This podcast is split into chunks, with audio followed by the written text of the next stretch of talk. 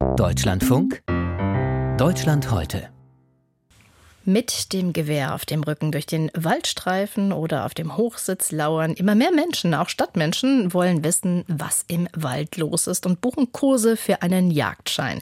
Der Bundesjagdverband meldet im Januar Rekordwerte. Jörn Schaar hat sich das mal angeschaut. Großer Vogel mit einem langen, krummen Hals. Steht bei mir immer am Gartenteich. Hm. Ist das echt ein Reiher? Graureiher.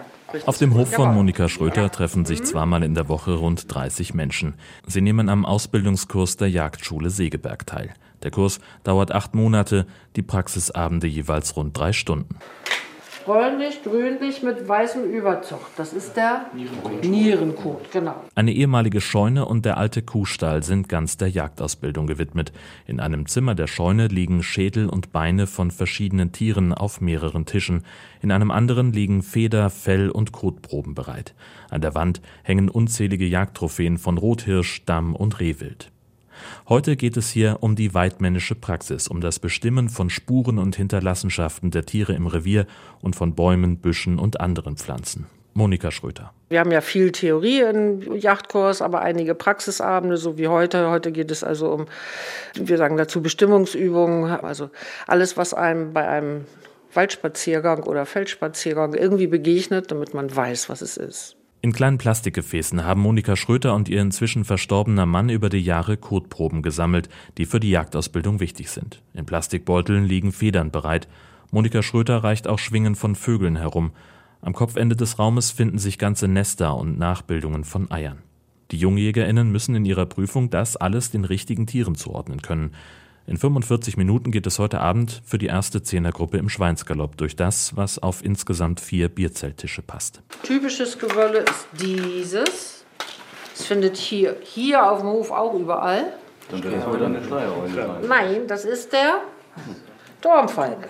Dornfalke. Ach was, so groß? Kaum Knochen, aber alles Mäusehaare. Oliver Schlemmer ist einer der 30 Teilnehmenden an dem Kurs.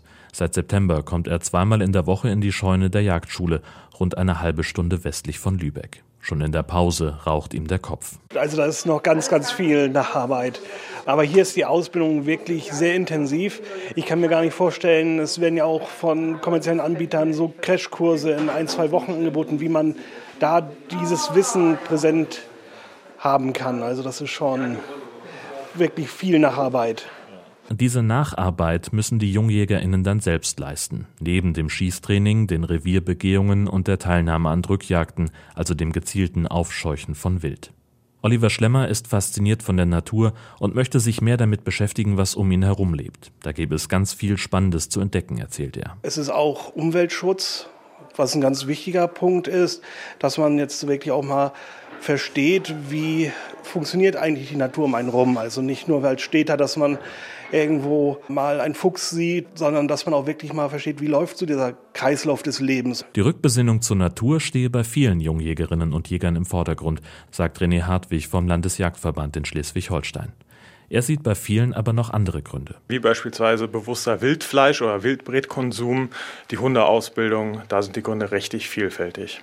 Seit diesem Jahr sind 18.000 Menschen Mitglied im Landesjagdverband von Schleswig-Holstein und der Trend zeigt dabei deutlich nach oben, sagt Hartwig wie auch im Bund. Insgesamt sind es in Deutschland nun 435.000 Jägerinnen und Jäger, rund ein Drittel mehr als noch vor 30 Jahren.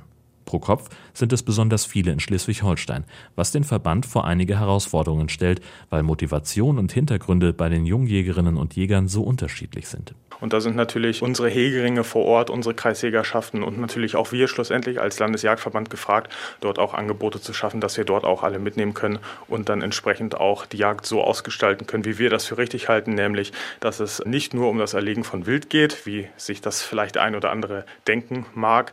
Äh, es geht natürlich um so viel mehr. Es geht beispielsweise um die Anlage von Biotopen, von Blühflächen. Es geht um die Niederwildhege, um die Erhaltung von Bodenbrütern. Also es geht um eine ganzheitliche Förderung unseres Ökosystems. Monika Schröter blickt in ihrer Jagdschule auf insgesamt 50 Jahre Erfahrung zurück. Auch sie hat eine Veränderung bei den Teilnehmenden ihrer Kurse bemerkt. Vielleicht waren doch früher mehr so die Landwirtskinder im Jägerkurses und heute entdecken auch viele, die einfach nur sich für die Natur interessieren, diese Lehrgänge. Denn wenn man sich für die Natur interessiert, dann kann man ja eigentlich nirgendwo mehr erfahren als einem Jagdkurs. Am Ende des Kurses steht dann die Jägerprüfung, das sogenannte grüne Abitur. Damit können sich die Teilnehmenden des Kurses Jungjäger nennen, sich an der Jagd beteiligen und in ihrer Kreisjägerschaft engagieren. Nach drei Jahren dürfen sie dann allein auf die Pirsch gehen und auch ein Jagdrevier pachten. Die Nachfrage zur Jägerausbildung in Schleswig-Holstein und nicht nur dort ist aktuell groß. Unser Landeskorrespondent Jörn Schaar hat sich das angeschaut.